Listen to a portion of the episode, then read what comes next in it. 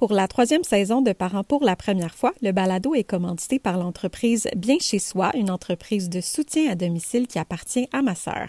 Bien chez soi offre notamment des services de nounou qui comprennent l'aide au repas et aux devoirs, l'entretien ménager et des soins pour les personnes plus vulnérables. À la suite d'une consultation gratuite et personnalisée, un ou une préposée qui correspond à vos besoins est sélectionné afin de créer un lien de confiance et de stabilité entre les préposés et les clients. Les services sont éligibles à des crédits d'impôt allant jusqu'à 75% de la facture. Je vous invite à aller visiter le site internet www.bienchezsoi.ca pour plus d'informations.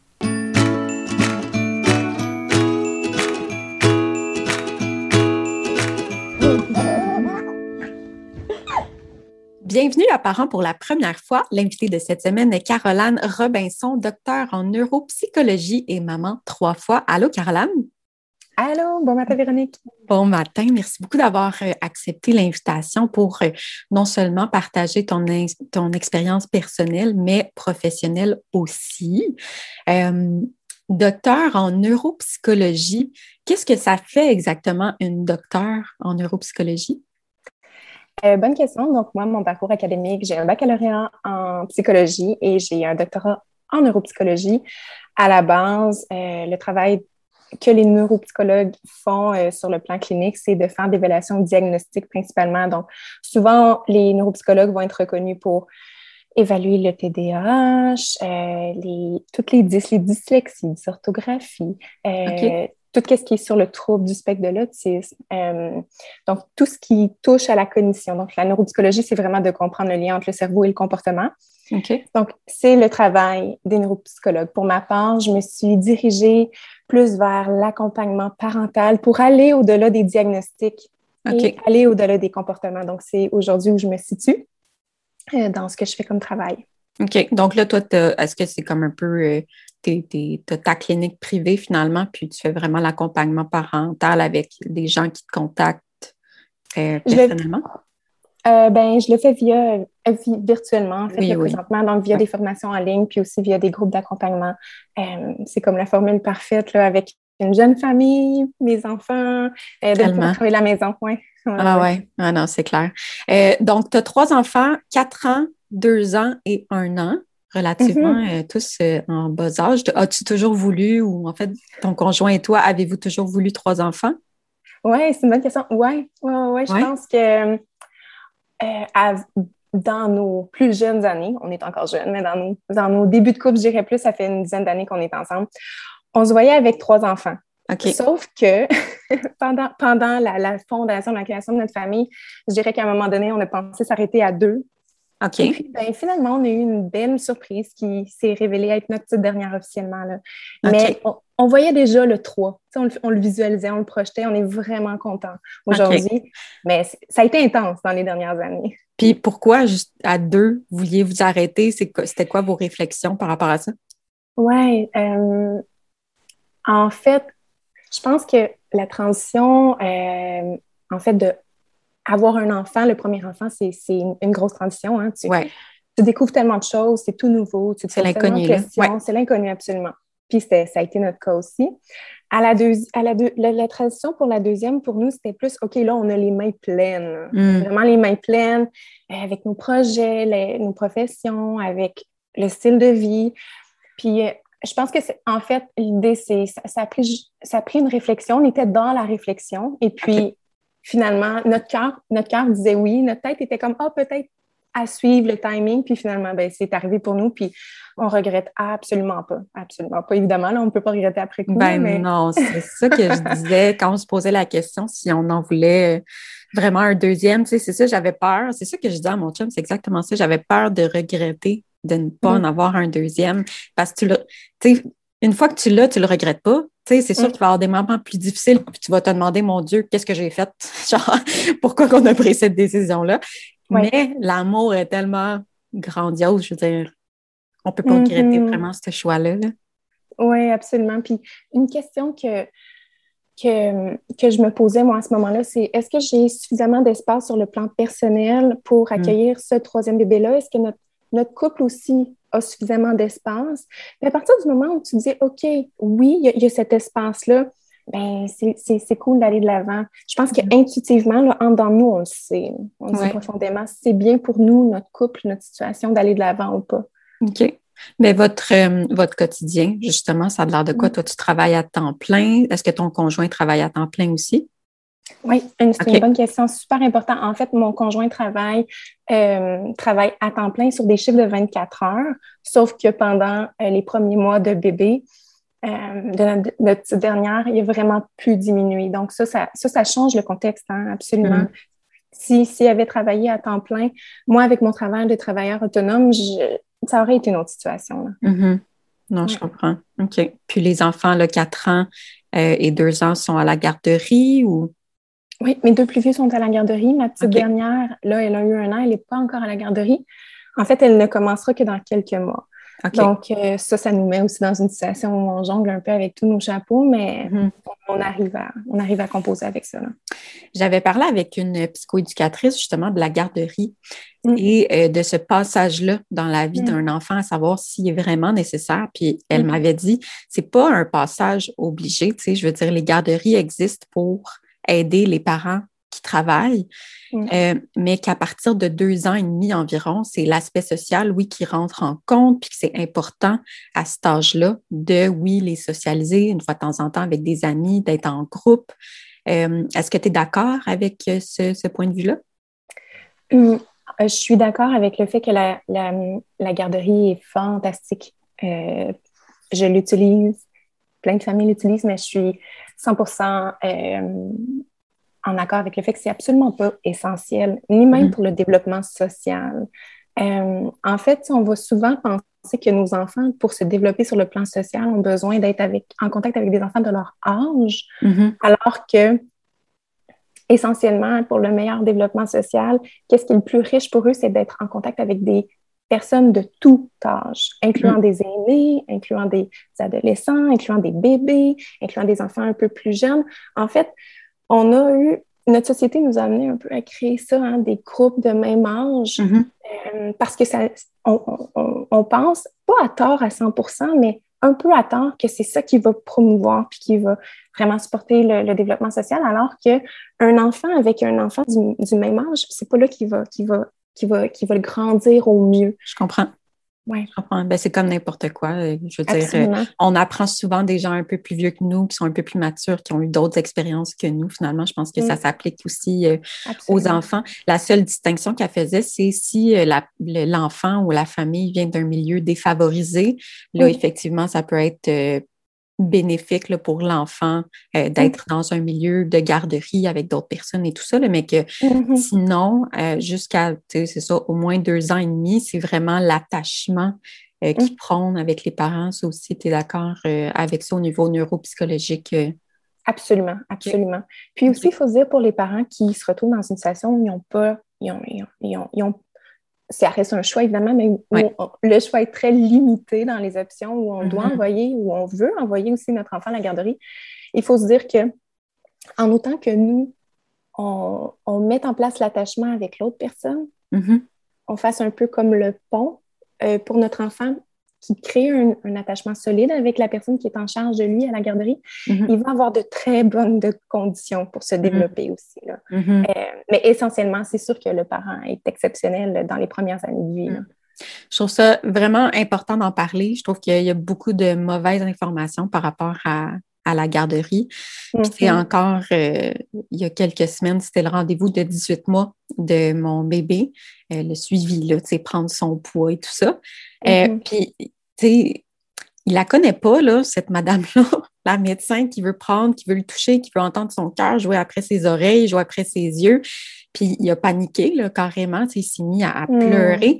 Puis moi, je, veux dire, je suis restée calme. Je le savais que ça allait se passer comme ça parce que je comprends qu'il la connaît pas, c'est une inconnue, puis là, qu'il rentre dans sa bulle, puis là, il est un peu déstabilisé. Mais, tu sais, le commentaire qu'elle a fait, c'est Ah, il va pas à la garderie, hein ça paraît.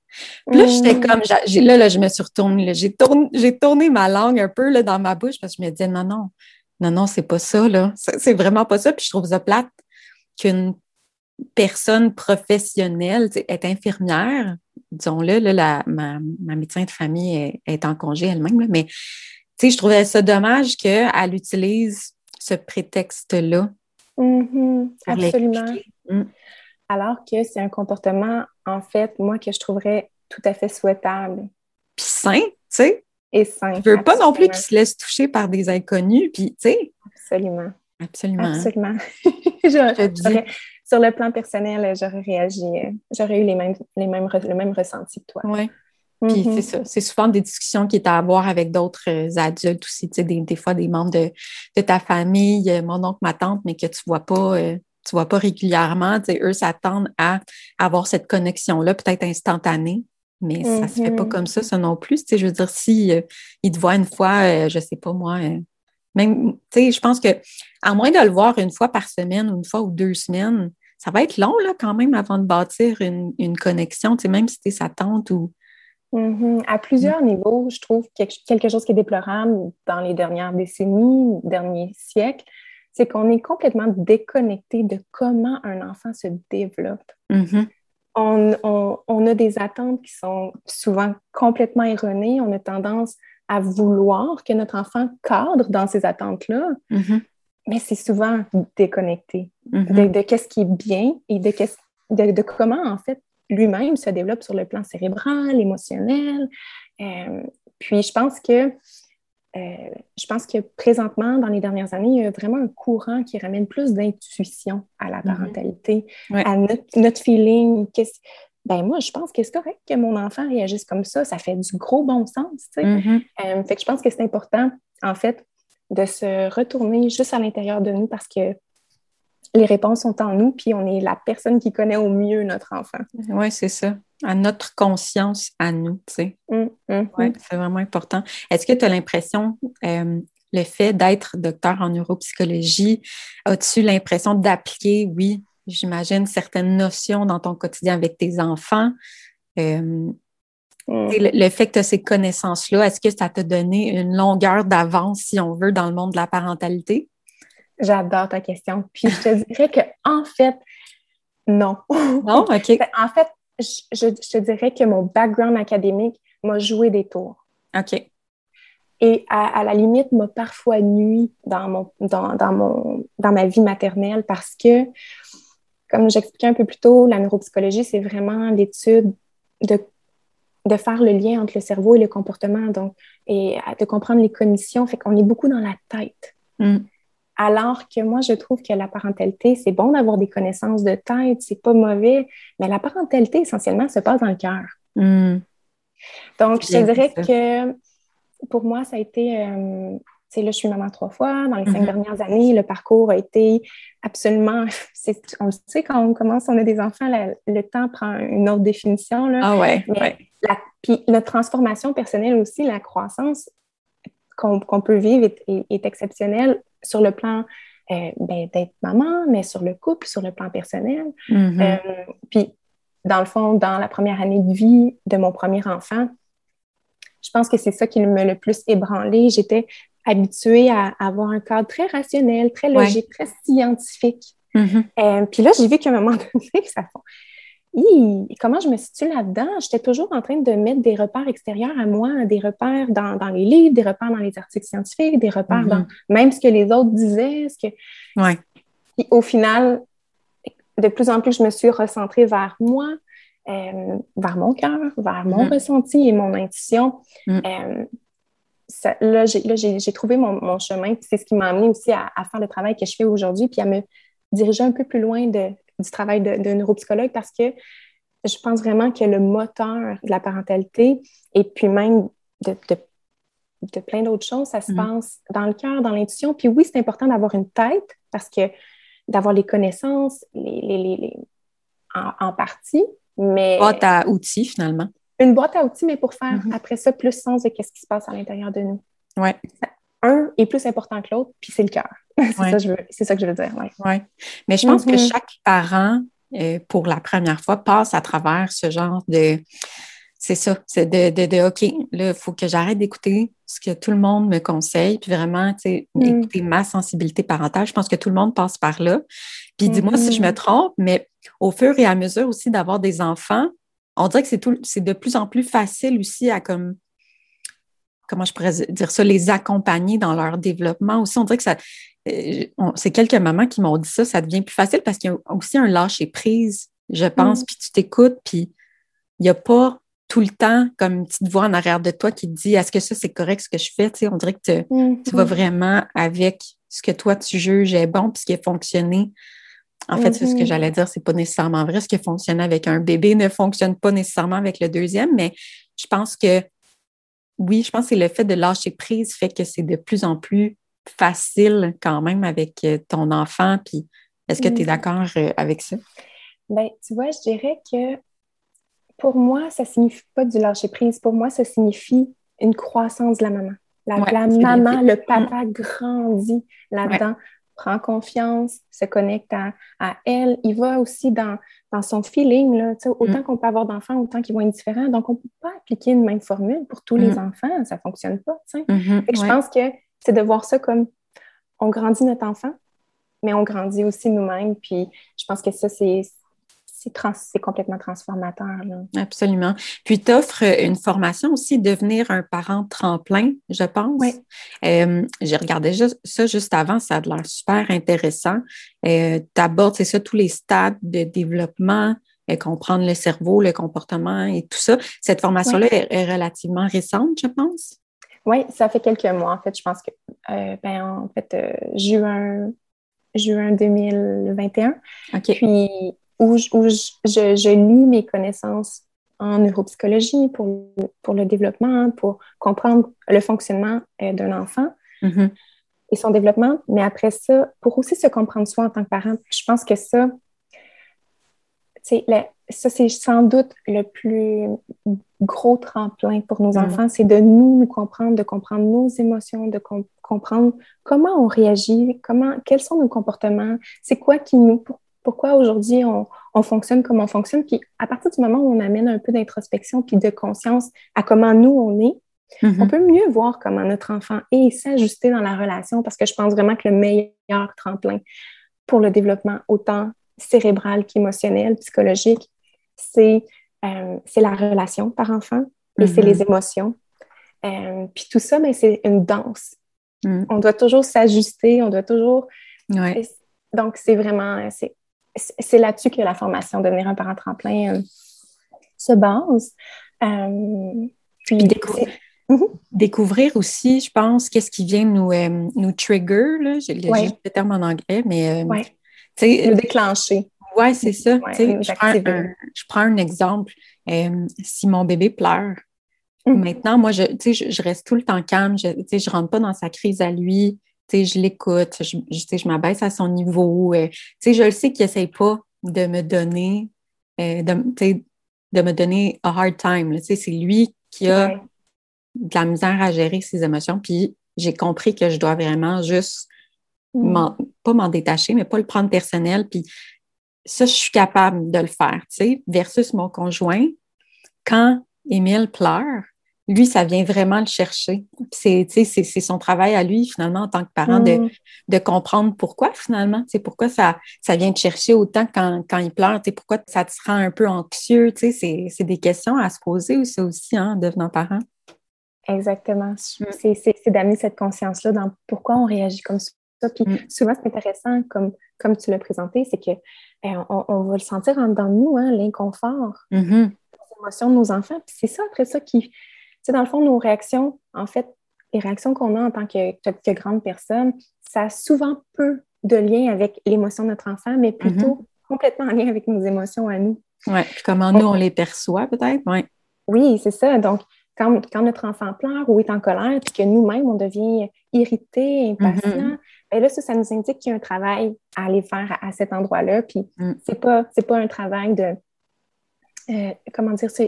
Je pense que c'est de se dire qu'on veut évoluer et grandir avec compassion et amour envers nous-mêmes, comme on veut offrir compassion et amour envers notre enfant.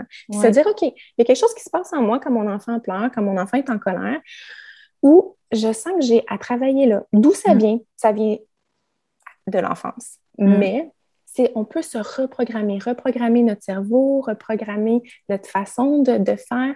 Puis dans ce temps-là, je pense que c'est juste de ralentir un peu notre rythme. Mm-hmm. Tu as dit ça vient de l'enfance, puis c'est tellement j'en reviens pas à quel point c'est vrai, tu sais, toute ma vie, même quand j'ai consulté, tu sais, la première question qu'ils te posent, hein, c'était comment ton enfant, tu ça va toujours là. Moi, j'ai adoré consulter pour apprendre toutes ces choses-là, mais ça me, comment je pourrais dire ça? Je, suis tellement impressionnée, tu sais, je veux dire, de 0 à 6 ans, là, on le dit mm. que c'est des années charnières, mais c'est tellement la base de notre vie plus tard aussi, d'où l'importance de bien gérer autant nos émotions en tant qu'adultes envers nos enfants, mais les émotions de nos enfants aussi. Puis je sais que c'est pas mm-hmm. toujours évident, là, puis il faut être indulgent envers nous-mêmes. Il n'y a personne de parfait, là, mais as-tu des trucs, toi, des fois, pour que tu donnes aux parents pour les aider à gérer les émotions de autant mm. leurs enfants qu'eux-mêmes? Mm-hmm. C'est une bonne question. Puis en fait, c'est assez impressionnant comment les premières premières années sont, vraiment importantes. Puis en même temps, un des messages qu'il faut passer aux parents, c'est qu'on n'aura pas besoin d'être parfait. Il mm. faut juste être prêt à grandir et à évoluer, à évoluer avec nos enfants. Mm. Puis, dans les grandes situations, dans les grands moments d'émotion, je pense que la meilleure chose qu'on peut faire, c'est ralentir notre rythme en fait, tout ce qui est autour de nous depuis des décennies nous amène à aller toujours plus vite, à avoir des horaires toujours plus chargés, à vouloir que notre enfant atteigne, oh là, tel stade de développement, fasse telle chose, OK, il faut que je fasse des activités éducatives, il faut que je fasse de l'académie, il faut que je fasse ci, il faut que je fasse ça. Mm.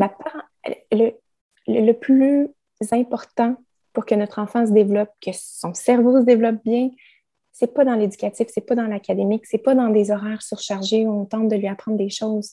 Donc ça, si on est pire un petit peu plus notre parentalité, ben quand il arrive des grandes émotions, des grandes situations, on est plus en mesure d'avoir un peu, un peu de temps et de mm. l'espace pour les accueillir. Parce, mm. parce qu'en gros, l'idée, c'est que les émotions n'ont pas besoin d'être gérées. Mm. les émotions ont besoin d'être accompagnées. On a besoin, nos enfants, quand ils sont dans les grandes émotions, ils ont besoin qu'on soit à leur côté pas à tenter d'éviter l'émotion, d'éviter la crise, d'éviter la, colère ou les larmes. Au contraire, notre rôle de parent, c'est de les faciliter. Puis à partir du moment où on a cette lunette généreuse-là envers notre, notre, enfant, de dire OK, mon enfant a un trop plein d'énergie, un trop plein d'émotions, trop de la frustration, il faut que je l'accompagne, il faut que je l'aille. Dans le fond, il faut qu'il soit en mesure de l'exprimer. Mm-hmm. Nous, notre rôle, c'est qu'il puisse l'exprimer puis le libérer le plus facilement possible. Il faut créer le mm. safe place. Mm. l'espace sécuritaire pour que les émotions puissent émerger. Puis jouer avec ça tout en jouant avec nous ce qu'on ressent dans, le moment mm-hmm. présent. C'est pas facile, c'est tellement pas facile. Mm. Euh, une fois qu'on comprend, oui, mais on apprend beaucoup, puis une fois qu'on comprend que ça fonctionne comme ça, puis que c'est une histoire de, développement du cerveau, on dirait que je peux pas y en vouloir. Tu sais, il y a comme c'est ça, c'est pas parce que c'est un, un, mauvais garçon, c'est pas parce que, tu sais, euh, il y a un mauvais caractère ou quoi que ce soit. Non, non, ça fait partie mm-hmm. de son développement. Puis une, fois que j'ai compris ça, il y a tellement de choses que je suis beaucoup plus réaliste, justement, par rapport à ses comportements. Tu sais, puis tu as raison. J'ai, je veux dire, j'ai tellement d'exemples où euh, tu sais, il veut, mettons, euh, manger quelque chose, puis finalement, c'est ça qu'il veut, c'est ça que je lui donne, mais là, il change d'idée, puis là, c'est comme un peu la crise, mais tu sais, moi, ma vie continue, sa vie continue, puis il a le droit, là, de, de, pleurer. Il a le droit de s'exprimer, puis je, ne le retiens même pas, là, tu sais, je suis juste, je comprends, je comprends, tu sais, tu veux autre chose, OK. Ben ça, je vais le laisser là, parce que aussi, j'ai compris qu'il y a un aspect dans le cerveau, euh, tu sais, mettons qu'il veut une pomme, puis là, finalement, il veut une banane, mais il faut quand même que tu lui donnes les deux, parce que sinon, si tu lui donnes la pomme, il va vouloir la banane, mais si tu lui donnes la banane, il va vouloir la pomme, quelque chose comme ça. Ça, ça te mm. dit quelque chose? C'est une autre psychoéducatrice qui me l'avait expliqué, tu sais. Fait que t'es, autant mieux de lui donner les deux, puis tu verras qu'est-ce qu'il mange finalement entre les deux. Mm. Mais... Je trouve intéressant. J'aimerais apporter ma, ici mon, euh, ma perspective. Mais il y a deux choses là, à, cette, à, ce que tu viens de dire. La première chose, euh, c'est qu'en tant que parent, on est en charge des grandes décisions. Mm. On est en charge même des petites décisions. Il faut qu'on soit son leader de nos enfants.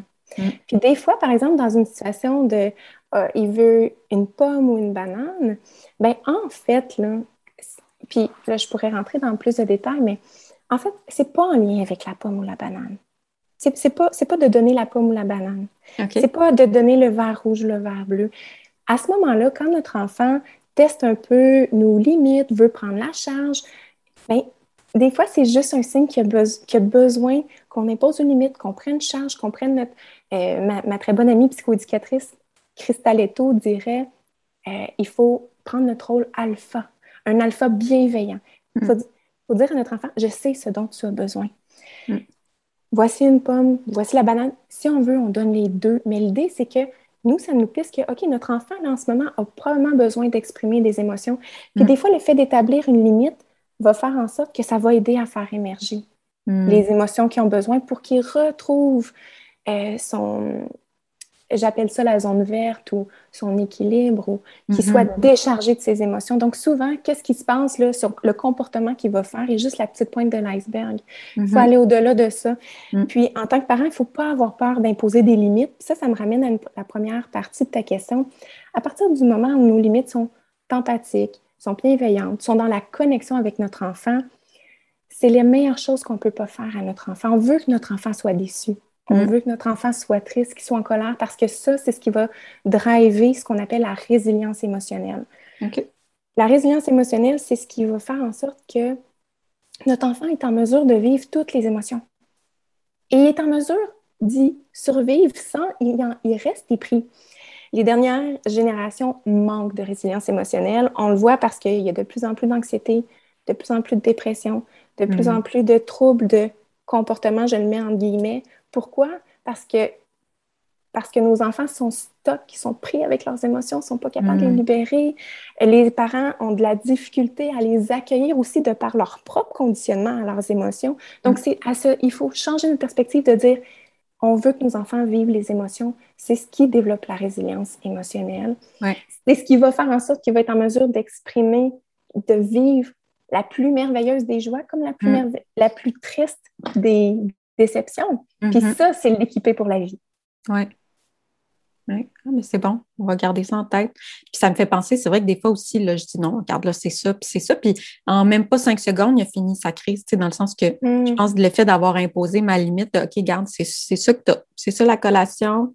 Puis, tu sais, cette limite-là le mm-hmm. rassure aussi parfois, tu sais. Absolument, c'est ça. Il ne mm-hmm. faut pas avoir peur de ça. Mais souvent, on va avoir de la difficulté à imposer une limite parce que ben, on va vouloir éviter la crise, éviter l'émotion. Puis c'est correct des fois, hein. on peut pas toujours, c'est pas toujours le timing parfait, mais c'est de garder en tête que ces émotions-là ont besoin d'émerger éventuellement. Oui, je comprends. Hmm. C'est vraiment intéressant, hein? Tout ça, c'est le cerveau, puis euh, comment hmm. eux se développent, puis euh, non, c'est vraiment ah, intéressant. C'est fascinant, c'est fascinant. On peut s'y perdre euh, pendant des années. non, c'est ça. Puis l'autre mot d'ordre aussi que j'entends souvent, c'est la cohérence. Hmm. Tu sais, pour éviter les crises, d'être cohérent dans euh, ce qu'on dit, ce qu'on, les limites qu'on pose aussi. Tu sais, par exemple, on va prendre un exemple facile, le téléphone. Tu sais, mm. moi, c'est très clair, net et précis qu'il ne touche pas à mon téléphone, ni celui à papa. Tu sais, c'est, ça, c'est une limite là, tu sais, qu'on a imposée. Donc, pour lui, c'est clair là, maintenant. Il n'y a plus, il n'y a pas une crise là, quand on, mettons, il trouve le téléphone sur la table, il le prend, puis il dit ah, Est-ce que tu le donnes à maman? Donne-le à maman, s'il vous plaît. Puis il me le donne, puis il n'y a pas de crise. Au début, par contre, c'est sûr que si moi je disais non, puis que mon chum disait oui, là, ça ne marche pas. Là, il ne comprend pas pourquoi, pourquoi des fois c'est oui, pourquoi des fois c'est non. Fait bref, pour revenir à cohérence, je pense que c'est aussi mm-hmm. important dans le développement euh, des enfants. Oui, bien, ce que, il y a ce que j'appelle des limites non négociables ou mm elles ne seront, elles seront toujours non négociables, peu importe notre niveau d'énergie, peu importe le moment du jour, peu importe hmm. la situation, c'est par exemple la sécurité physique ou la sécurité euh, hmm. de l'environnement, ça, va toujours être non négociable. Mais il y a par la suite des, des, limites qu'on va pouvoir appeler négociables, que hmm. parfois ce sont des limites que, que c'est correct de, de, laisser aller. Puis ça, ça nous ramène à l'intérieur de nous en tant que parents. Tu sais, des fois, en fait, toujours, si on se concentre, on, sait très bien ce dont notre enfant a besoin. Est-ce que mon enfant a besoin que je slack un peu et que je sois plus flexible par rapport à ça aujourd'hui? Parce que, bon, il y a une grosse journée, il y a plus d'anxiété, une période de changement. Mm. Là, on revient à un peu plus de, flexibilité par rapport à cette limite-là. Mm-hmm.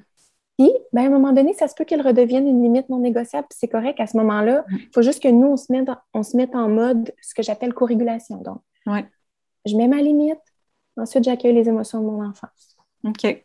Ça me fait penser à, mettons, une limite qui peut être un peu négociable. Euh, le, temps d'écran, mettons la télé. Euh, est-ce que ça, c'en est une limite qui, tout dépendant de la, de la journée qu'on a passée, tout ça, c'est une limite qui peut varier? Puis ma deuxième question, ce serait qu'est-ce que tu penses, toi, du temps d'écran? Mm-hmm. super question.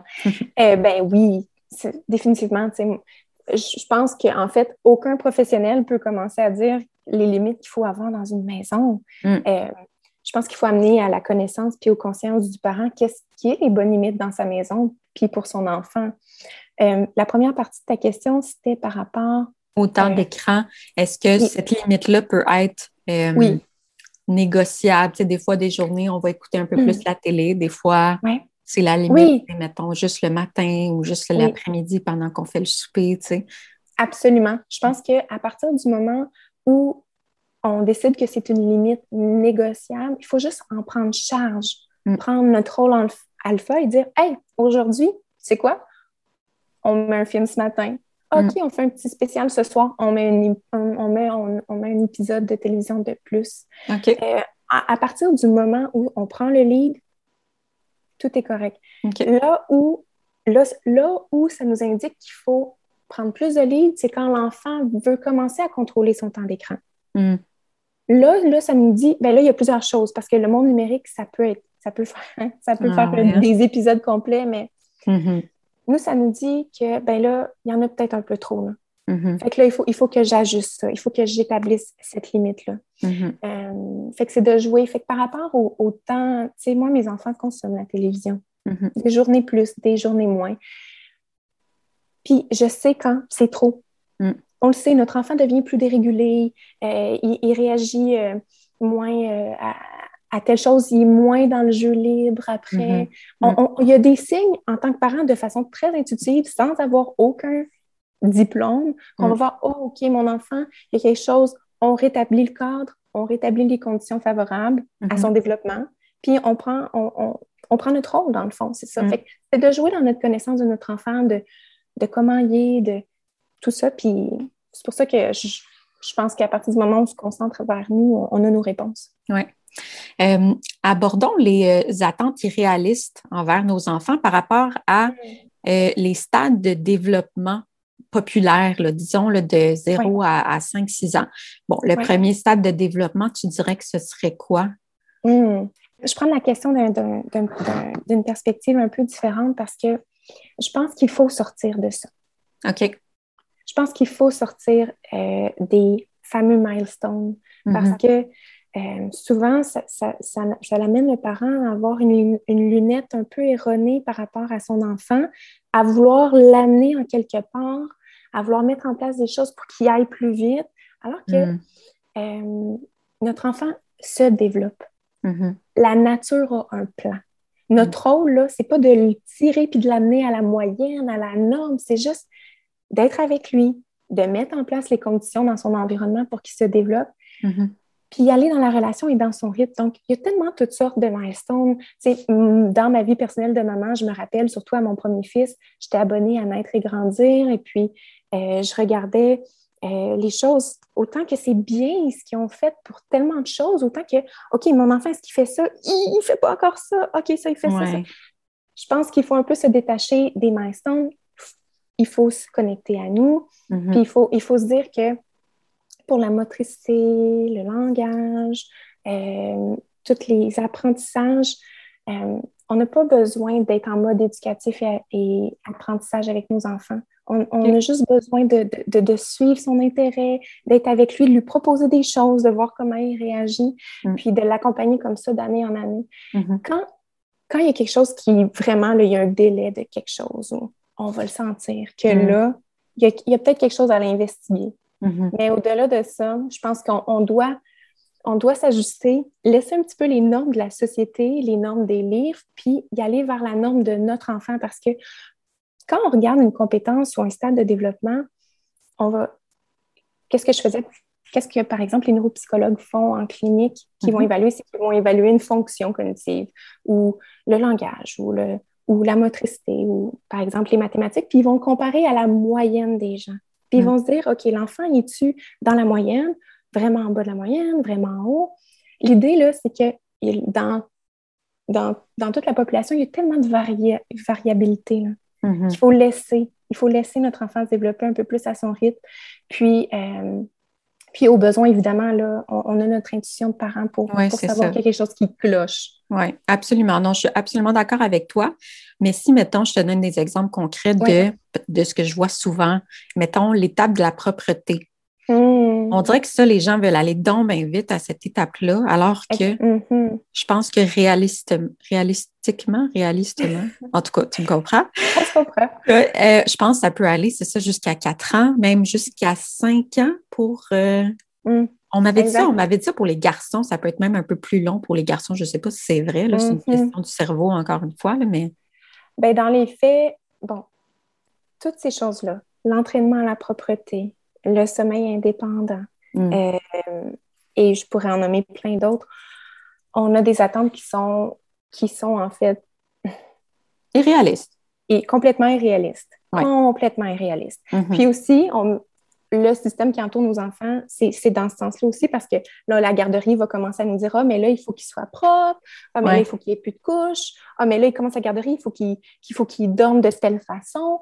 Donc, ça, ça nous amène à, vouloir un peu rusher nos enfants dans le développement, alors que, essentiellement, le rôle d'un parent pour l'apprentissage à la propreté, puis je vais enlever l'apprentissage à la propreté, je vais même enlever, c'est ça, le mot apprentissage. On n'a pas besoin d'apprendre à nos enfants à être propres. Hmm. Ils vont devenir propres eux-mêmes.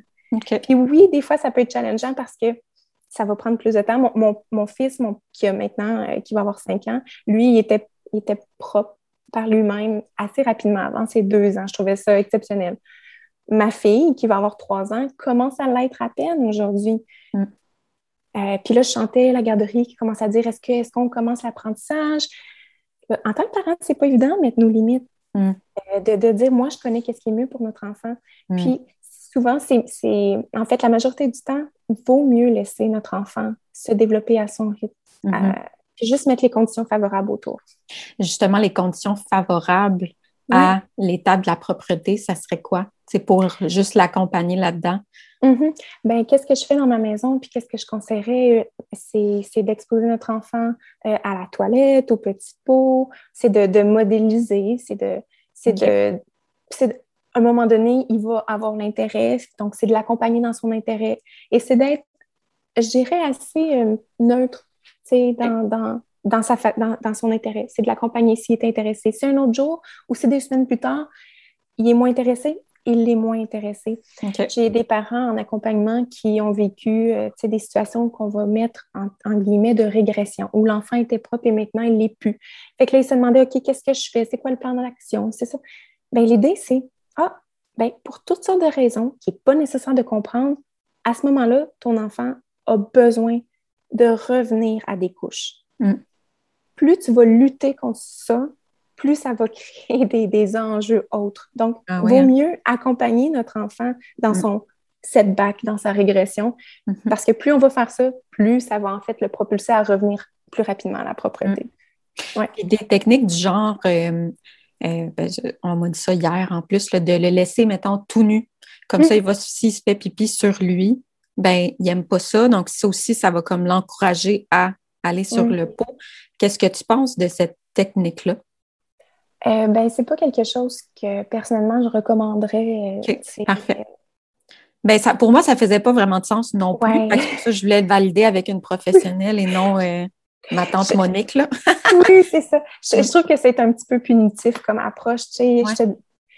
Donc, euh, de façon générale, ça, ça, peut créer, selon moi et selon l'enfant aussi. Il y a des enfants qui sont super dans la littérature, on, va parler d'enfants qui sont euh, plus euh, sensibles, puis des enfants qui sont plus, disons, easygoing, qui vont vraiment mm. s'adapter, qu'un enfant qui est plus dans ce spectre-là, euh, si on lui fait vivre ben, ça par rapport à la propreté, ça se peut que no big deal que ce soit correct, mais un enfant qui est plus sensible, qui va, qui va peut-être ressentir de la honte, qui va mm. ressentir. Là, on, peut créer des, des, choses qui vont qui vont peut-être pas être optimales pour lui. Là. Je comprends. Donc, on laisse un petit pot euh, dans un, mettons, dans la salle de bain, peu importe. Puis on essaie de voir si quand nous on y va, il y a un bébé a envie d'y aller ou moi, c'est un peu euh, c'est un peu encore euh, flou, là, toute cette étape-là. J'ai acheté un petit pot parce qu'il commençait à, s'exprimer avant, de, mm-hmm. avant de faire caca, par exemple. Il disait caca, puis on savait que ça s'en venait. Là, je me suis dit, ah, ben, ça peut être un, un incitatif à voir s'il veut aller sur le pot au moment où il dit caca, puis on regardera ça. Pour le moment, c'est encore juste un jeu. Là. Il, voit, il prend son petit pot, puis mm-hmm. il joue avec, puis c'est bien correct. Euh, mais c'est ça, je, je, je suis contente qu'on aborde, euh, qu'on n'a pas besoin de, de cet apprentissage-là, puis que c'est lui un jour qui va faire Ah, OK, ben ouais, je, je vais aller sur le petit pot. Exact, c'est ça. Puis je pense qu'il faut qu'il faut. C'est tout à fait correct de proposer. Si vous vous sentez que euh, les parents qui écoutent, que vous avez euh, l'intuition de proposer, est-ce que tu as envie euh, du petit pot, l'idée, ou tu as envie de mettre une couche, c'est correct de le proposer. Mm-hmm. Par contre, il faut rester dans notre intuition et dire OK, est-ce que pour mon enfant, ça lui met une chance, ça lui crée de, la larme ou de l'anxiété par rapport à ça? Mm. Si oui, on step back, tout mm. simplement. Mm. puis c'est de s'ajuster comme ça à, se dire. Parfait oui, c'est ça qui va, qui va y aller à, son, à son rythme. OK. Euh, la notion du partage aussi, je, trouve que les gens, ils, ont des attentes irréalistes envers ça. Euh, parce que je le vois souvent, même avec mon bébé de 18 mois, on dirait qu'on s'attend à ce qu'ils comprennent qu'il faut partager avec ses petits amis, alors que je pense qu'il est beaucoup trop jeune. Mmh. Est-ce que mmh. d'accord? Oui. Ben oui, on ne peut pas s'attendre à ce qu'un enfant de 18 mois. Euh, puis, ah, tu sais, c'est quoi notre définition du partage? Tu sais, c'est. Mmh c'est de donner le jouet qu'il a en main, c'est de... c'est ça. On n'aime pas ça, partager, nous autres, les adultes. Non, c'est ça. je veux pas, je veux pas partager mon nouveau chandail ou mon nouveau... Oui, ouais, ouais, totalement. C'est de changer nos attentes. C'est, vu qu'on met beaucoup nos enfants dans, avec d'autres enfants du même âge, on a commencé à vouloir mettre des cadres, des limites et on veut bien sûr pas qu'un enfant prenne le joint d'un autre, donc on veut apprendre le tour, des choses comme ça. Mm-hmm.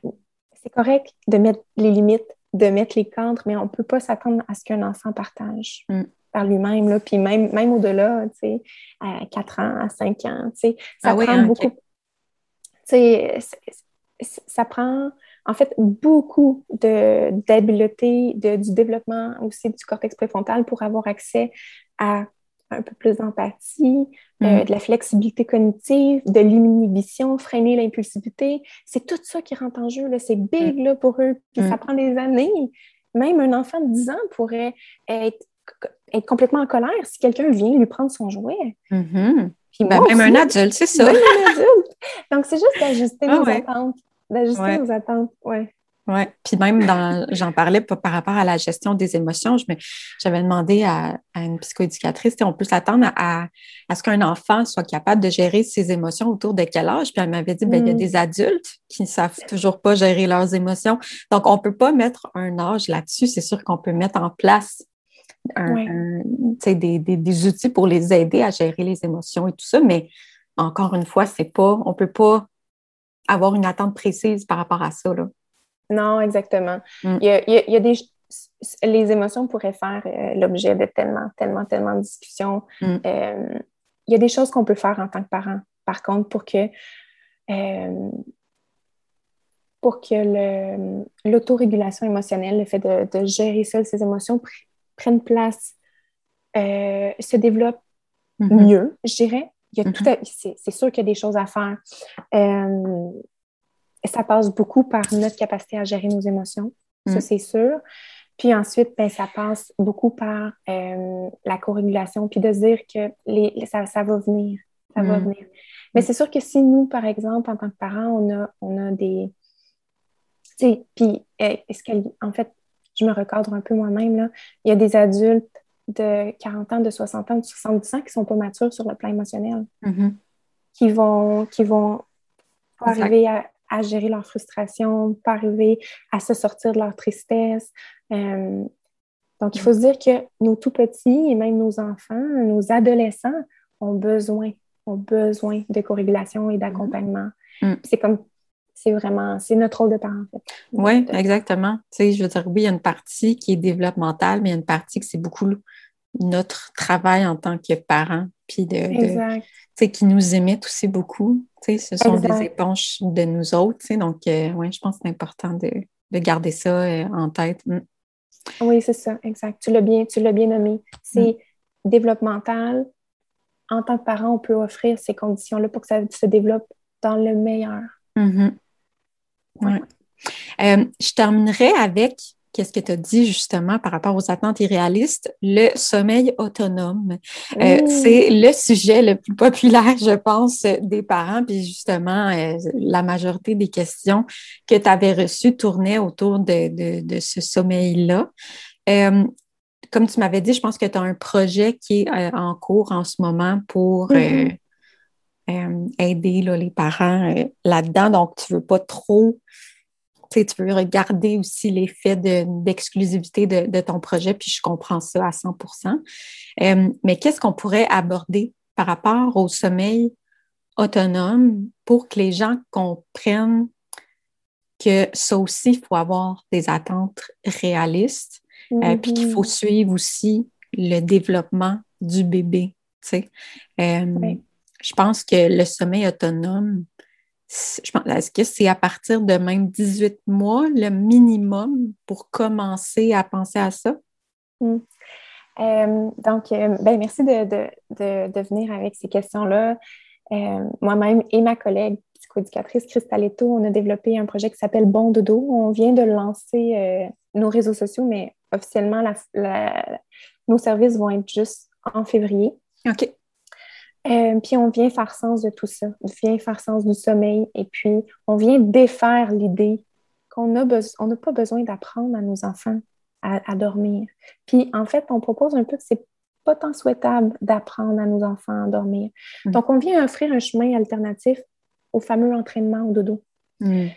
Euh, un chemin qui qui va joindre intuition, qui va joindre neurosciences, mais puis qui va avoir un langage qui va parler aux parents. Mm. Puis que les parents vont se sentir. Euh, l'idée, c'est de répondre hein, aux besoins de l'enfant et du parent en même temps, mm. le plus possible. Puis c'est sûr que plus l'enfant est jeune, bien, plus c'est sûr qu'il faut répondre davantage aux besoins du bébé dans toute sa vulnérabilité. Il faut le protéger. Puis mm-hmm. son, le, il, faut, il faut protéger sa santé émotionnelle. Mm. Dès le départ, c'est là qu'il est plus vulnérable.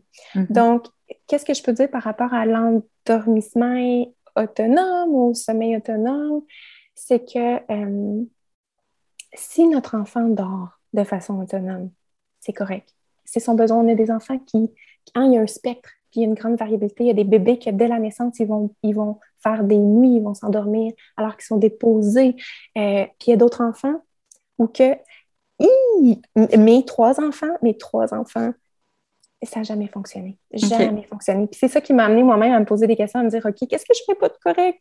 Qu'est-ce que je peux mm. faire? Qu'est-ce que je peux changer? OK, est-ce qu'il faut que je fasse entraînement au dodo? Mm. Puis là, j'avais tout mon background académique. Puis là, je me suis mis à, chercher est-ce que c'est mal de faire de l'entraînement au dodo, là, à, me, pencher là, à lire des études pour me convaincre ou pas me convaincre d'aller vers ça? Mm-hmm. Puis au final, les neurosciences vont supporter aujourd'hui une approche qui est beaucoup plus intuitive par rapport au sommeil, qui est beaucoup plus développementale. Euh, le sommeil va se mettre en place. Oui, en tant que parent, il y a des choses qu'on peut faire. C'est ce qu'on enseigne dans Bon Dodo, c'est ce qu'on va mm-hmm. partager dans Bon Dodo. Mais l'idée, c'est de ne pas tomber en mode il faut que j'apprenne à mon enfant. OK. Donc, ça, on est plus clair, là. Si je te pose une, une question claire, donc, vas-y donc. qu'est-ce que tu penses du 5, 10, 15? Et qu'est-ce que la neuroscience dit par rapport à ça, surtout, tu sais, sans, je veux dire, ton opinion personnelle m'importe, mais en tant que docteur en neuropsychologie, j'ai vraiment envie de savoir, tu sais, c'est quoi euh, que la science dit par rapport à ça, puis c'est quoi les impacts que ça peut avoir sur le lien d'attachement aussi. La première chose que je veux dire par rapport à ça, excuse-moi, j'ai perdu mon fil d'idée. Non, mais tu peux tu peux euh, prendre ton temps. Moi, de toute façon, je, je peux faire un peu de montage et tout ça. On est vraiment juste toi puis moi. Puis ouais. tu as besoin de, prendre le temps de réfléchir, il n'y a aucun problème. Oui, c'est bon. Euh, je sais, quand elle éclaire, j'ai une éclair de génie pendant que tu posais ta question, puis après mm. ça, ça s'est tout Oui, c'est ça. Veux-tu que je repose ma question? Peut-être que l'éclair va revenir. OK, vas-y donc. OK. Euh, par rapport, tu sais, la question claire, nette et précise, qu'est-ce que tu penses du 5, 10, 15 et euh, c'est quoi que la neuroscience dit, en fait, par rapport à ça, non seulement ton opinion personnelle, mais vraiment ce que la science dit et l'impact que ça peut avoir sur l'attachement, le lien d'attachement. Oui, absolument. OK. La première chose que je veux dire d'emblée par rapport à ça, c'est que s'il y a des parents qui écoutent, qui ont fait ces méthodes-là, euh, de, de, de, laisser pleurer, de cry out, l'idée, c'est de dire qu'à ce moment-là, c'est ce que vous connaissiez de mieux. Mm-hmm. C'est passé. On peut, c'est derrière nous, on passe à autre chose. Mm. On fait toujours du mieux qu'on peut avec ce qu'on a. Mm-hmm. Ça, c'est l'idée principale. Mais quand on connaît mieux, je pense que c'est vraiment important de faire mieux. Mm-hmm. Donc maintenant, je vais y aller vraiment de ma perspective professionnelle par rapport aux méthodes d'entraînement de dodo, euh, tout genre confondu, où il y a des, intervalles de pleurs qui sont imposés aux parents. Aux parents. Aux parents aussi, mais euh, aux enfants. Ouais. Euh, la première chose, c'est que quand tu regardes les études en lien avec l'entraînement au dodo spécifiquement, les études qui sont spécifiquement en lien avec l'entraînement au dodo ne vont euh, pas nécessairement dire. Euh, ils vont, ils, comment c'est amené dans la science, c'est que, ah oh oui, l'enfant va diminuer un peu ses réveils, l'enfant va euh, dormir un peu plus de temps. Il y a très, une très grande variabilité. Donc, quand tu regardes juste les études spécifiques à l'entraînement au dodo, ça ne va pas être noir sur blanc a qu'il ne faut pas faire l'entraînement dodo. Mais quand tu regardes toute la neuroscience autour de comment un enfant se développe, comment un enfant réagit au stress, comment son cerveau réagit au stress, comment, euh, comment, un enfant vit ses émotions. Quand on regarde tout ce qui est autour, ça nous amène à dire euh, de façon assez claire et nette euh, qu'il ne faut pas aller vers des méthodes comme ça. Mm-hmm. Mm tu sais, un enfant a besoin d'un parent pour se. Un enfant et un bébé ont besoin d'un parent pour se réguler de ses émotions, pour euh, revenir à son état de base dans son système euh, nerveux. Tu sais, quand on parle du sympathique puis du parasympathique, un enfant ne peut pas le faire seul. Donc, mm-hmm. dans les méthodes cried out, oui, l'enfant va finir par dormir, mais il va dormir d'une place de défense, d'une place de grande vulnérabilité et d'une place. Donc, puis j'avais lu aussi que euh, oui, arrête de pleurer, mais c'est parce qu'il a compris que tu réponds pas. Puis que ça mhm. sert à rien, finalement, de pleurer. Mhm. C'est pas parce qu'il s'est autorégulé, c'est juste qu'il a compris que ça sert à rien. Ça, ça me brise le cœur. Puis, je, je prends beaucoup la, parentalité bienveillante dans ce podcast-là. Puis c'est pour ça que, euh, tu sais, j'ai aucun. Euh, comment je pourrais dire ça? j'ai envie qu'on le dise haut et fort, okay. pas faire ça, tu sais. je veux pas que ça ait de retenue, tu sais, je veux vraiment que, tu sais, ce podcast-là, il est là pour aider les parents, puis comme tu as dit, c'est pas pour culpabiliser ceux qui l'ont fait, mais que, comme tu as dit, quand on connaît mieux, on fait mieux. Exact. Mm. Donc, OK. Mais exactement, c'est un sujet chaud, c'est un sujet mm. tabou, et c'est pour ça qu'on a décidé de lancer Bon Dodo pour venir tracer une ligne dans le temps avec qu'est-ce qui était fait et qu'est-ce qu'il faut faire. Il y a des mhm. choses qu'on peut faire en tant que parent, mais c'est des choses qui doivent respecter la santé émotionnelle, la relation parent-enfant. Euh, puis, je, en fait, je pense vraiment que le sommeil, puis notre approche en tant que parent au sommeil est la pierre angulaire de la parentalité. Et à partir du moment où que, à partir du moment où le parent est, est en mesure de naviguer les défis courants du sommeil en bas âge, il va être capable de naviguer les défis mhm. par la suite. Mm. Euh, le, le, sommeil se développe de façon spontanée quand les bonnes conditions y sont. Mm. Faut, il faut s'éloigner de, de, tout ce qui est apprentissage, de mm. tout ce qui est l'approche plus comportementale, de dire ah, l'entraînement au sommeil, euh, OK, il faut qu'il il, faut qu'il enseigne les, enchaîne les cycles de sommeil, il faut faire telle chose, il faut faire, euh, il faut qu'il se rendorme seul, il faut qu'il dorme dans une chambre indépendante. Mm tout ça, c'est un peu erroné. Un peu mhm. beaucoup. Un peu beaucoup. Mhm. un peu beaucoup, oui. ben, puis il faut le dire. Puis euh, je me souviens aussi, j'avais dit à, quelqu'un quand, autour de, de ces cinq mois et demi, six mois, euh, je trouvais ça plus difficile parce que Émile s'endormait uniquement dans nos bras, autant pour les siestes que pour les nuits. Puis, euh, ça devenait de plus en plus difficile de le déposer Euh, il se réveillait après chaque cycle de sommeil. Tu sais, j'étais vraiment, on était vraiment là, fatigués. On était comme, mais qu'est-ce qu'on fait? Hmm. Puis la personne vers qui je me suis retournée m'a parlé d'une technique finalement qui ressemblait pas mal au 5, 10, 15. Tu sais. Puis j'avais dit, ah, mais je suis pas certaine parce que on m'a parlé que ça peut avoir un, impact sur la confiance en soi, le, lien d'attachement et tout ça. Puis cette personne-là m'avait répondu, puis son enfant, on s'entend, il, y a juste trois ans, là, mais elle m'avait dit, ben, ben non, il n'a pas l'air d'avoir pas confiance en lui. Mais c'est pas tout de suite, là. c'est pour plus tard, ou, en tout cas. Fait si on parle des impacts que ça peut avoir, euh, c'est surtout au niveau du lien d'attachement euh, pour plus tard avec les gens et tout ça. C'est comme un lien d'attachement qui est un peu euh, que jamais. Comment je pourrais. Ben, en fait, je vais te laisser l'expliquer parce que sûrement que tu as les, meilleurs mots que moi. En fait, le problème avec, euh, avec toute la science de l'entraînement de dos, c'est que quand, par exemple, les études regardent est-ce qu'il y a un impact sur le lien d'attachement, ben, ils ne vont pas nécessairement voir qu'il y a un impact direct parce que c'est tellement complexe. Euh, mais c'est pas parce qu'une étude ne trouve pas quelque chose que c'est pas là. Hmm. Puis il faut faire sens aussi de, du fait que il y a plusieurs professionnels encore aujourd'hui qui avancent l'entraînement dodo. Là, je parle de médecins, d'infirmières, mm-hmm. de même, même tout, en tout cas, tout domaine confondu. Hmm. Il y a des gens qui vont vraiment supporter ça. C'est pas parce qu'on ne trouve pas quelque chose dans la science que c'est pas là. Mm-hmm ou que c'est pas parce qu'on rapporte des résultats que l'envers des résultats n'est pas là. Euh, puis avec ça, je voulais aller à l'idée que euh, avec le sommeil de nos enfants, c'est très ça peut être très difficile pour certains, plus facile pour d'autres. C'est difficile, mais c'est nécessaire d'accompagner. Euh, dans la première année de vie, les premières années de vie, il faut revenir un peu à, notre intuition, puis pas à ce qu'on devrait s'attendre de notre bébé, pas à ce que notre médecin dit qu'on devrait faire. Mm. Euh, oui, il faut revenir un peu, il faut revenir un peu à nous. OK. Fait que par rapport au lien d'attachement, est-ce que toi, il y a des études plus par rapport à ça?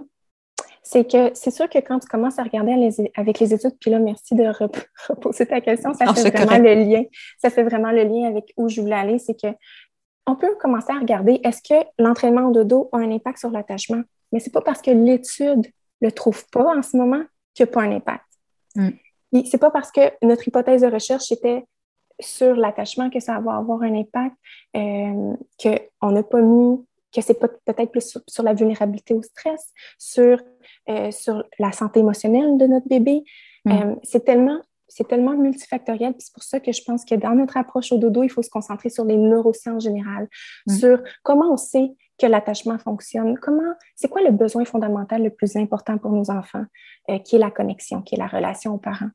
Puis d'y aller ensuite avec notre cœur, qui mm-hmm. nous apporte bien loin des entraînements de dos. Mm-hmm. Oui. Puis, justement, c'est parce qu'on dirait qu'on se fait dire, comme tu dis un peu par tout le monde, c'est à tel âge, OK, il devrait dormir dans sa chambre, il devrait faire ses nuits. Puis là, on dirait que ça te met une certaine pression sociale de, OK, mon bébé, il fait pas ça, il devrait faire ça. Donc, tu, te sens un peu euh, pas bonne. Tu sens que tu fais quelque chose de pas correct. Donc là, tu essaies de te retourner un peu vers euh, les gens qui t'entourent. Ouais. Mm-hmm. Mais tu sais, c'est ce que j'ai réalisé aussi, c'est qu'on n'a pas tous, même si c'est des membres de ma famille ou des proches, peu importe, ça ne veut pas dire qu'on a le même type de parentalité, puis les mêmes valeurs, les mêmes besoins, puis la même vision de tout ça, sais. Euh, Absolument. fait que non, je pense que faut normaliser qu'un bébé a besoin de proximité, qu'il a envie de dormir dans ton lit, qu'il a envie de dormir avec toi, qu'il va se réveiller plusieurs fois, puis qu'avec le temps, puis la connexion qu'il a avec son parent, ben ça va se placer, tu sais. Exactement. C'est exactement ça. Puis autant c'est difficile, autant c'est nécessaire. Mm-hmm. Oui, parce que des fois, on s'entend, là, tu sais, euh, surtout les, premiers mois, ils peuvent vraiment se réveiller fréquemment. Là. Mm-hmm. Euh, autant pour un besoin physique euh, boire, manger, autre ou qu'un besoin émotionnel. Euh, c'est important aussi de, valider les deux, je pense. Tu sais, qu'un besoin physique et un besoin émotionnel, les deux sont tout autant valides, tu sais, puis qu'il faut y répondre, même si il est mm-hmm. deux heures du matin puis que tu es bien crevé, tu sais. Exactement. Mm. Puis c'est dans, dans, Bon Dodo, en fait, on, on émet la prémisse très importante que le besoin de connexion est encore plus important que le besoin de manger et boire. Mm. Parce qu'un bébé qui n'a pas de connexion ne va pas manger, ne va pas boire. Mm. C'est un besoin fondamental. Oui, c'est super euh, intéressant. Puis c'est pas parce que à un âge plus tard, les études vont pas mesurer de différence, qu'il n'y a pas eu quelque chose. On n'a pas vu qu'est-ce qui aurait été mm. déjà. Puis, nos, il y, a une grande variabilité dans la population, incluant nos bébés, nos enfants. Il y a des enfants qui vont, qui vont dormir, euh, euh, qui vont avoir beaucoup d'éveils nocturnes très longtemps. C'est mm. des enfants qui sont souvent un peu plus sensibles, qui ont un peu plus, qui ont, qui ont un peu plus une vulnérabilité euh, au stress, à l'alarme. Ils ont besoin d'encore plus d'accompagnement, ces bébés-là, pas moins d'accompagnement. Mm-hmm. Mm. Moins on en donne, plus, plus on va, on va, on va, en fait, on va créer encore plus de vulnérabilité. Oui, oui. Puis, est-ce que toi, avec tes enfants, comment que tu as, mm. euh, comment que tu as appliqué ça justement de ton premier enfant à ton troisième? Est-ce que vous avez fait du cododo? Est-ce que sont allés dans leur chambre? Tu sais, vers quel âge? Est-ce que là, mettons, ton plus grand là, qui va avoir cinq ans, ou ta plus grande, je m'excuse, je pense que c'est une c'est mon, mon, grand, c'est un garçon. Un garçon, OK. Est-ce que, tu sais, maintenant, à 5 ans, il dort bien, puis il dort, ça a l'air de quoi à ce niveau-là, chez vous? Oui, sur le plan personnel, euh, tu sais, dans le fond, je, te dirais que ce sont les défis du dodo qui m'ont apporté à prendre cette voie-là euh, sur le plan professionnel, puis à m'éloigner euh, du cadre très scientifique, très théorique. Pas que ça fait pas partie. En fait, tout ce que je dis va être supporté par la science. Mm-hmm. C'est juste que je me suis ramenée un peu plus à mon cœur et à mon intuition au travers des défis du dodo avec mon premier enfant ou mon premier enfant est ce qu'on va appeler un, un orchid child, un enfant aux besoins plus intenses, un enfant baby. Euh, souvent, les, les défis du dodo sont plus importants hein, chez, chez ces enfants-là. Mm.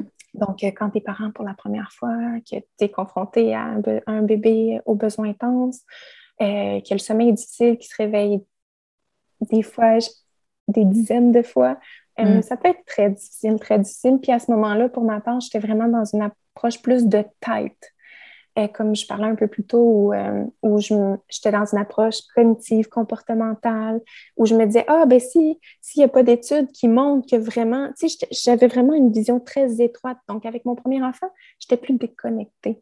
Mm. Euh, j'essayais, je persistais à ce qu'il dorme dans sa chambre, à le redéposer dans sa chambre. Donc, j'ai presque pas fait de cododo avec mon premier. Mm. Euh, puis plus je me suis reconnectée à mes instincts, à mon intuition, puis aussi où j'ai commencé à regarder la littérature scientifique globale, euh, ben, au fil de ma maternité, que j'appelle un peu ma maternité papillon parce que j'ai grandi là-dedans, hmm. euh, ben là, je suis devenue beaucoup plus flexible, beaucoup plus à l'écoute, avec mon intuition de qu'est-ce que mon bébé a besoin, qu'est-ce que moi j'ai besoin, comment on peut hmm. trouver un sweet spot là-dedans. Hmm. Donc aujourd'hui, moi, j'utilise pas de basinette vraiment avec mes enfants. Et on, fait, on fait du cododo avec mon bébé.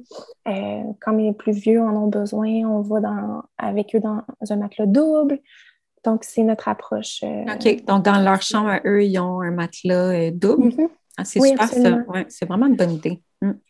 Puis, je pense que à toutes mes amies, c'est ce que je conseille, mais je vois que c'est tellement ancré d'avoir un mm. sommeil complètement indépendant avec tout ça. Puis, il y a des choses qu'on peut mettre en place pour mhm. favoriser euh, un endormissement plus simple, pour favoriser moins d'éveil nocturne. Il y, a, tellement de choses qu'on peut faire euh, pour mettre les conditions optimales à ce que le, sommeil se développe bien.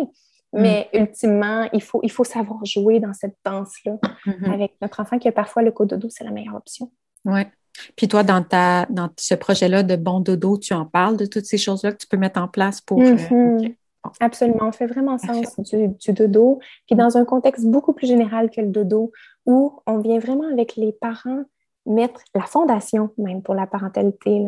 C'est mm. beaucoup plus que le sommeil. Mm-hmm. C'est les premiers défis, puis c'est pas pour rien. Mm-hmm.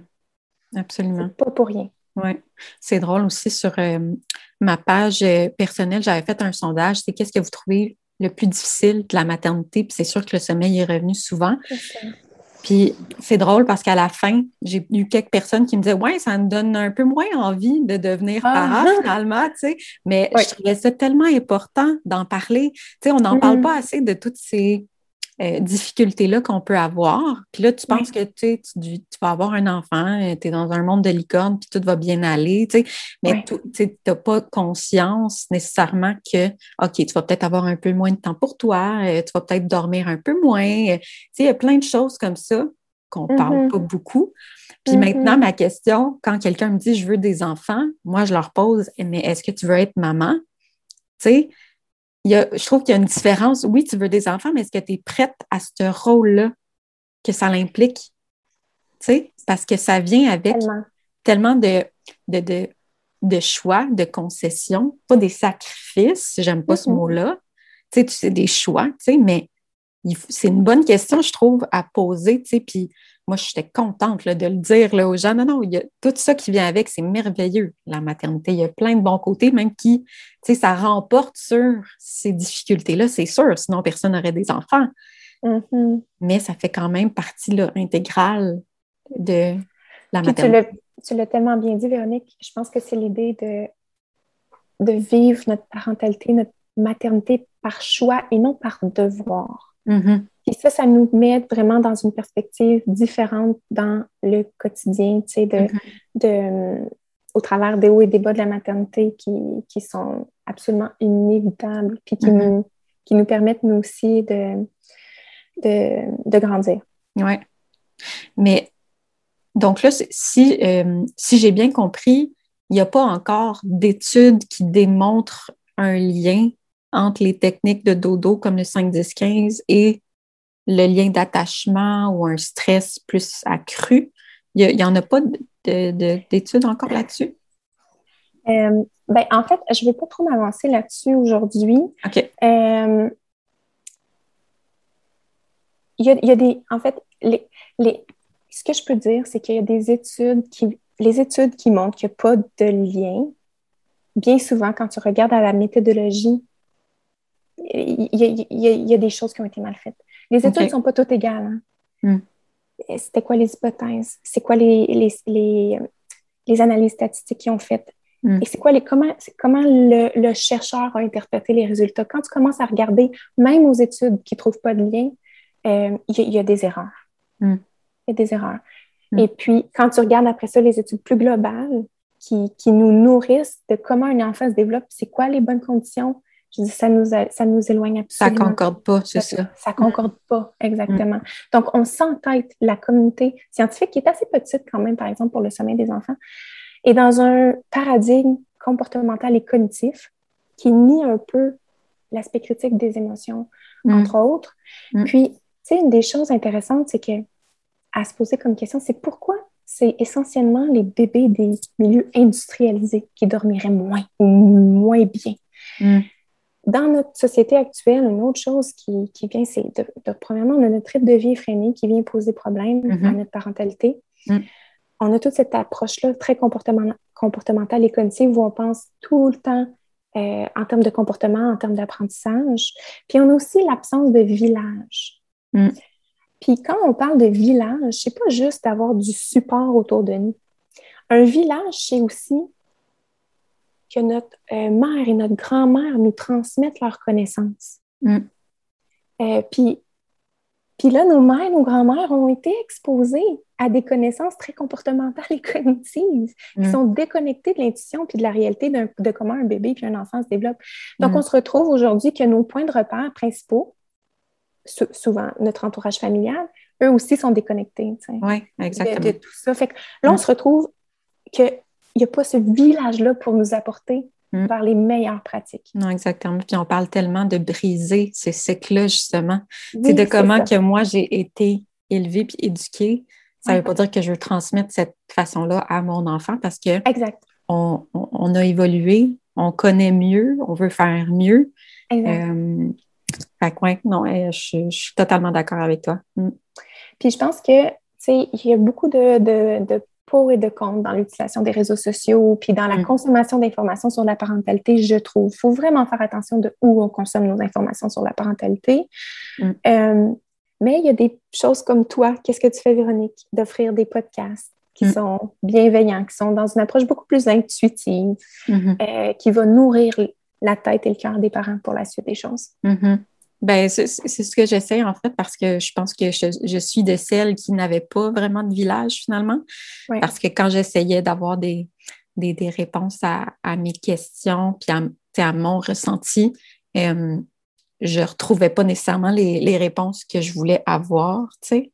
Euh, fait que j'ai dû faire ma propre, mes propres recherches et tout ça. Puis même encore aujourd'hui, je n'ai pas à justifier ma manière d'éduquer mon enfant, mais je dois quand même l'expliquer parce que c'est différent. Tu sais, les gens ne comprennent pas euh, nécessairement les choix que je fais, mm. même si c'est supporté par, mm-hmm. je veux dire, des notions de professionnel. Je veux dire, je fais ça toutes les semaines, parler de parentalité. Fait à un moment donné, c'est sûr que je vais l'appliquer, tu sais. Euh, mais c'est ça, tu sais, c'est très nouveau, puis il faut en parler, puis c'est ça. Mm-hmm. C'est pas un comment je pourrais dire ça? Je, je le prends plus personnel quand on me pose des questions. Euh, au contraire, moi, ça, ça me fait plaisir d'en parler, mais quand on me dit après ça, ah, euh, ben oui, elle a dit ça, puis dans, dans je ne sais pas combien d'années, ça va changer encore, je suis comme, non, non, je ne penserais pas. Ça va quand même rester dans cette direction-là. Absolument. On met au centre de tout ça euh, l'intelligence émotionnelle de nos enfants, là, ce, ce besoin-là. Hmm. Puis, ce que tu viens de dire, là, c'est tellement important, je veux renchérir là-dessus. Euh, sur le plan de notre évolution, hmm. en tant qu'espèce humaine, hmm. quand on considère tout ça, les, derniers siècles et, plus, ça ne fait qu'une petite période de temps. Une très petite période de temps qu'on pense qu'il faut apprendre à nos enfants à faire toutes sortes de choses, à ce qu'ils atteignent telle ou telle chose. C'est ça qui est erroné. C'est mm-hmm. pas les derniers siècles. Mm. Exactement. On a évolué pour une raison. Exactement. En tant qu'espèce. c'est ça. on, travaille fort à quand même euh, partager ces, connaissances-là. Puis, je suis de celle qui, qui, est rentrée là, dans la, maternité puis qui n'avait pas vraiment euh, d'idée à quoi s'attendre. À niveau parentalité bienveillante, je ne savais pas vraiment c'était quoi. Je me disais, ben, j'ai des proches qui sont passés par là, puis ils vont juste pouvoir me guider là-dedans. Puis finalement, à un moment donné, c'est ça. J'ai réalisé que hmm. c'est ça, ça ne fonctionnait pas. On n'avait pas nécessairement le même type de, parentalité, mais fait que non, je, suis euh, très contente de, pouvoir m'instruire avec des personnes comme toi, euh, puis autant de aussi de, personnes qui euh, n'ont pas de ne travaillent pas en ce sens-là, dans le monde de la parentalité, mais quand même qui ont vraiment des, des, valeurs, des visions similaires aux miennes, puis qu'on puisse les mm. partager ensemble dans ce podcast-là. Je, suis vraiment, mm. je suis vraiment contente. Fait que, merci, vraiment. On aurait pu en parler pendant euh, des heures et des heures encore. Comme tu dis, c'est tellement des sujets, je veux dire, juste le sommeil. Tu as fait une formation là-dessus qui doit durer des heures et des heures. Puis encore là, il y aurait peut-être encore matière à élaborer si tu faisais d'autres lien, tu sais, mais je pense que ce qu'on a abordé aujourd'hui, ça donne vraiment une bonne base. Euh, mm. Je pense qu'on a, tu sais, malgré qu'on n'est pas allé dans trop les détails du sommeil, je trouve qu'on a quand même mm-hmm. abordé les, aspects importants. Puis euh, j'encourage en fait les gens là, à, s'inscrire à, cette formation-là de, bon dodo. Est-ce que c'est un, comme une formation que les gens peuvent faire de leur côté seul ou est-ce que c'est comme un accompagnement avec toi directement? C'est quoi Il va y avoir les deux options euh, qui vont être rendues super accessibles. On veut, notre mission, c'est de changer le paradigme du dodo mm-hmm. et au-delà de ça, de changer le paradigme de la parentalité, comme, comme, comme tu travailles à faire. Il va y avoir une option qui va être euh, une formation solo, puis une, option qui va être une formation avec, avec du coaching. Euh, de l'espace pour poser des questions, pour discuter, pour échanger, parce que c'est pour, pour, que ce soit pour les bébés, pour les 2, 5, 6 ans, il y a des enjeux de dodo différents qui vont, qui vont apparaître. Mm-hmm. Euh, plus jeune, c'est des fois, c'est dans la proximité. Il y a des parents qui ne veulent pas le cododo, mais qui veulent l'accompagner quand même. Après mm-hmm. ça, pour les plus vieux, il y, a, un endormissement qui est vraiment long le soir. Après ça, oh, peut-être qu'il y a des monstres qui apparaissent. après mm-hmm. ça, OK, peut-être que il y a toutes sortes de, de, défis, mais on vient faire sens de ça avec, euh, avec les parents. Ben, je vais m'inscrire parce que moi, je pense qu'on commence les terreurs nocturnes un petit peu. Puis, euh, ouais, c'est ça. Je pense qu'on est un petit peu là-dedans, donc j'ai envie d'en apprendre plus sur vraiment comment euh, bien l'accompagner dans tout ça. Là. Mm-hmm. Oui, il y a tout le temps quelque chose. Hein. Il y a toujours un défi, n'en attend pas un autre. Exactement. C'est, pas, la parentalité, c'est tellement pas du tout repos, mais en même mm. temps, c'est tellement. Euh, ben, je vais utiliser encore le mot transformateur. Mm. C'est transformateur. Pour nous, le parent, mm. pour, pour éduquer nos enfants, on se, comme on se rééduque nous-mêmes. Oui, euh, c'est un travail euh, exceptionnel. C'est que quand les parents choisissent de le, de, le faire avec cœur, euh, c'est une transformation et une croissance exceptionnelle. Oui, absolument. Ben, merci beaucoup, Caroline, d'avoir partagé tes connaissances avec nous aujourd'hui. Ça fait vraiment plaisir. Merci. À, la prochaine.